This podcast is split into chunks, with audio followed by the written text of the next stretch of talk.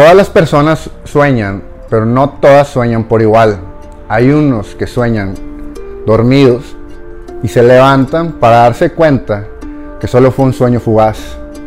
Y hay otros que sueñan con los ojos abiertos y crean sus sueños una realidad. Mi nombre es Eder Cantú y te agradezco porque este es mi primer podcast.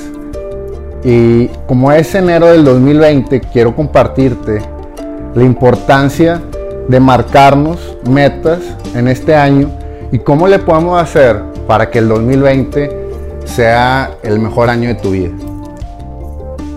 Y quiero empezar con la historia de un pájaro, que es un pájaro hermoso, que tiene unas alas grandísimas, que le encantaba volar por la ciudad, que le encantaba, le encantaba comer de los mejores árboles que tenía la ciudad y que él siempre tuvo sueños de conocer todo el mundo. Y cuando murió, no se salió de su ciudad. Entonces las, las personas estaban preguntando, ¿por qué no lo hizo? Unos decían que porque estaba en zona de confort, otros que porque tenía miedo, otros porque nadie lo acompañó, pero todos concluyeron que no lo logró porque era un pájaro. Así que el día de hoy te voy a compartir los seis pasos que yo hago todos los años y que me han ayudado a mí en mi carrera de emprendedor para poco a poco ir teniendo un poquito más de control sobre exactamente qué es lo que queremos. Porque muchas veces nos ponemos a pensar qué es lo que no queremos en la vida, pero nos olvidamos de, que, de lo que sí realmente queremos. Así que este podcast está Está orientado a personas que quieran cambiar su vida, que sean emprendedores, que sean personas que se establezcan metas, que quieran crecer y que quieran dejar de ser lo que son solamente para convertirse en algo mejor. Entonces, ¿cuáles van a ser los beneficios que yo considero de hacer los seis pasos que vamos a ver más adelante? La primera es como dijo el Rey Pelé, el Rey Pelé, el mejor delantero, dice que hay veces en la vida que tienes que parar el balón. Tienes que parar el balón, voltear a ver el campo y ahora sí, después, dar un pase para anotar un mejor gol. Pero que primero debemos de parar el balón. el primer paso es parar el balón, ponernos de cierta manera a pensar. Después vamos a empezar a escribir con nuestra pluma en nuestra libreta exactamente qué es lo que queremos. Después vamos a desmembrar esas notas que tenemos.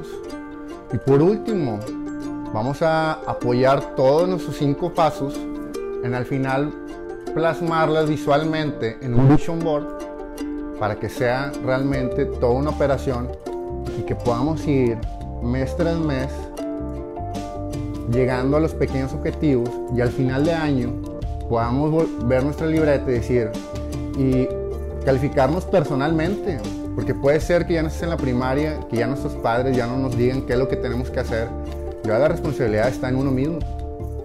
Entonces, ahorita que es enero, que ya pasaron unos días de las uvas que todos nos comimos, hay unas personas que hicieron metas, hay otras personas que no hicieron, hay unos que creen, otros que no les gustan. Y me he dado cuenta que principalmente las personas que no quieren hacer metas en su vida es porque de, inicio no se quieren detener y darse cuenta que ahorita, como están en su vida, realmente no les gusta. Pero eso es normal. Todos tenemos ese paso donde sabemos que queremos algo y a lo mejor lo puede ser que lo veas un poco lejano, pero eso es solo el primer paso. Así que vamos a empezar con el paso número uno de los seis pasos, que es escribir una carta al año pasado. Tenemos que escribir una carta que tiene que ser una carta de amor, de agradecimiento. ¿A quién? A ti, a Dios, al universo, a quien tú quieras, donde vas a recordar todo, todo lo bueno que te pasó en el 2019, en enero, en febrero, en marzo, y vas a contarlo, vas a plasmarlo en la carta con un sentido de amor, un sentido donde vas a agradecer todo eso que pasó en tu vida el año pasado, tanto lo bueno como lo malo. Porque dicen que si no podemos agradecer lo que tenemos, no vamos a obtener aquello que deseamos. Así que, paso número uno, hacer una carta de agradecimiento para el 2019. Una vez que ya, hiciste la carta del 2019, ahora vas a hacer una carta para este año. Vas a hacer una carta al 2020 donde vas a plasmar por adelantado todo lo que quieres, lo que esperas, lo que te gustaría, cómo te, las, tus metas, todo lo que quieras en este año que pase, lo vas a escribir como si ya fuera un hecho. Jesucristo decía, todo lo que pidéis en oración, creyendo que ya lo tenéis, lo obtendréis. Así que cuando uno ora con fe, pidiendo, como si ya lo tuviéramos, va a venir a nuestras vidas. Entonces, esta carta es una carta donde vamos a poner las cosas por adelantado y vas a tratar de plasmar y detenerte realmente decir, bueno, realmente, ¿qué es lo que espero de este año? ¿Qué son las cosas? Si pudiera realmente pedir cómo, cómo me gustaría que fuera mi vida, ¿cómo sería? Es el segundo paso. El tercer paso, ya hicimos la carta del 2019, hicimos la carta del 2020, ahora sigue el tercer paso, que es un de 5 a 8 afirmaciones donde vas a decretar en presente, en singular, las cosas que tú te quieras convertir. Por ejemplo, si en este año a mí me gustaría ser una persona que voy a hacer ejercicio, que voy a cuidar mucho mi alimentación, eh, que voy a tratar de tomar agua. Una de las decretaciones sería, yo soy una persona saludable, una persona atlética y que la salud es una parte importante en mi vida. Sumamente diferente a decir, yo quiero hacer ejercicio, yo quiero comer bien. No, yo hago ejercicio, yo soy un atleta, yo soy una persona saludable, ya en presente afirmando que ya lo somos. Entonces, el paso número 3 es escribir de 5 a 8 afirmaciones que quieras convertirte en este año y que nos van a ayudar a poco a poco ordenarnos para lograrlo. Entonces, ya tenemos las primeras tres. La cuarta, la cuarta vamos a hacer un, un resumen de nuestro, de nuestro, se llama un párrafo de poder.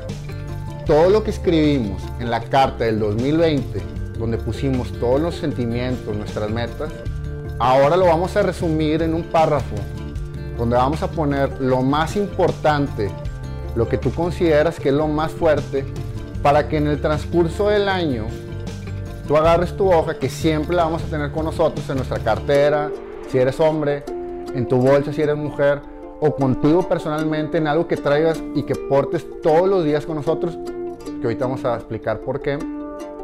Ahí donde tienes que poner ese párrafo donde si es junio y sacas tu hoja de metas del 2020 y lees ese párrafo que te va a costar 10 segundos, automáticamente te vas a centrar, centrar al punto más fuerte de tus propósitos de año. Entonces tiene que ser un párrafo de poder. Punto número 3, perdón, 4, párrafo de poder. El paso número 5 es uno de los más importantes y yo considero que las personas ahí fallan un poco porque normalmente cuando te estableces una meta, te estableces una meta general y normalmente es grande. Por ejemplo, este año quiero bajar 5 kilos. Sí, pero bajar 5 kilos es una gran meta. Es una gran meta que si normalmente te pones ese objetivo al año y empieza a pasar el tiempo y no logras ese objetivo, puede ser que claudiques y lo dejes. ¿Qué es lo que nos pasa a la mayoría? Nos ponemos metas que son grandes, pero como no agarramos track, normalmente las vamos alejando, vemos que es muy difícil llegar a esa meta y se queda como en una meta que la brincamos hacia el otro año. Entonces, el paso número 5 se llama micrometas. Estas micrometas, el objetivo es poder dividir nuestra, nuestra meta principal en seis o más micrometas que son esas micrometas son las que vamos a alcanzar cuando estemos a finales de enero, a principios de febrero. Si quiero leer 10 libros en el año, mi micrometa va a ser leer 100 páginas. Porque yo sé que 100 páginas sí las voy a alcanzar el primer mes.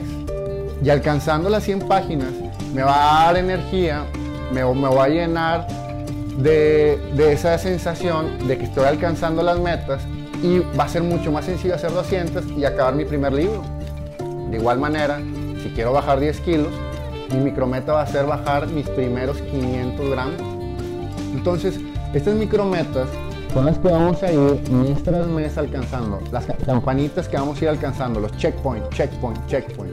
Que eso va a ser que al final, cuando vayamos en octubre, noviembre, vamos a agarrar nuestra hoja de metas y vamos a ir viendo que ya llevamos bastantes palomeadas. Eso va a hacer que tengamos esa fuerza para continuar. Entonces, hicimos la carta del 2019, hicimos la carta del 2020, hicimos las afirmaciones, hicimos nuestro párrafo de poder y hicimos nuestras micrometas. Ya para este, para este punto, ahora sí, ya hicimos lo, lo más difícil que primero era pensar qué era lo que queríamos. Porque nadie sabe qué es lo que quieren. Después ya los escribimos, ya nos dimos un poco de tiempo en nuestras vidas para escribir con nuestra, nuestro puño y letra exactamente las cosas que queremos. Y hicimos afirmaciones de poder, donde nosotros, aparte de que las escribimos, las tienes que decir cuántas veces. Esa decisión de cada quien. Y por último, el paso número 6. Ya en el paso número 6, que es el último, ¿Por qué es el último? Porque ya en este paso, ahora sí ya tienes un poco claro realmente qué son las cosas que realmente tu corazón quiere. Y ahora sí, hiciste la tarea para ponerte ahora sí ver cuáles son mis objetivos que realmente quiero y espero en este año. Entonces, ahora en este punto, lo que tienes que hacer es comprar una cartulina y ahora tratar de expresar a través de tu propio arte, esos, eh, metas y plasmarlos visualmente en la cartulina.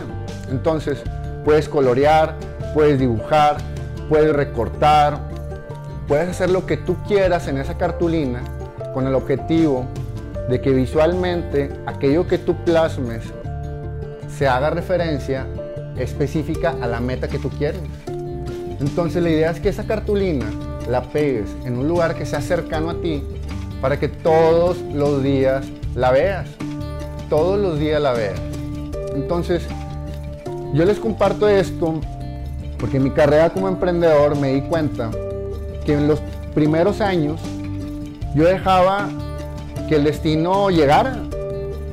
Solamente yo estaba trabajando y mi día a día y de repente era enero, de repente volteaba y decía, ah, la, la madre ya es julio, se pasó de pedo este año y de repente se acaba el año.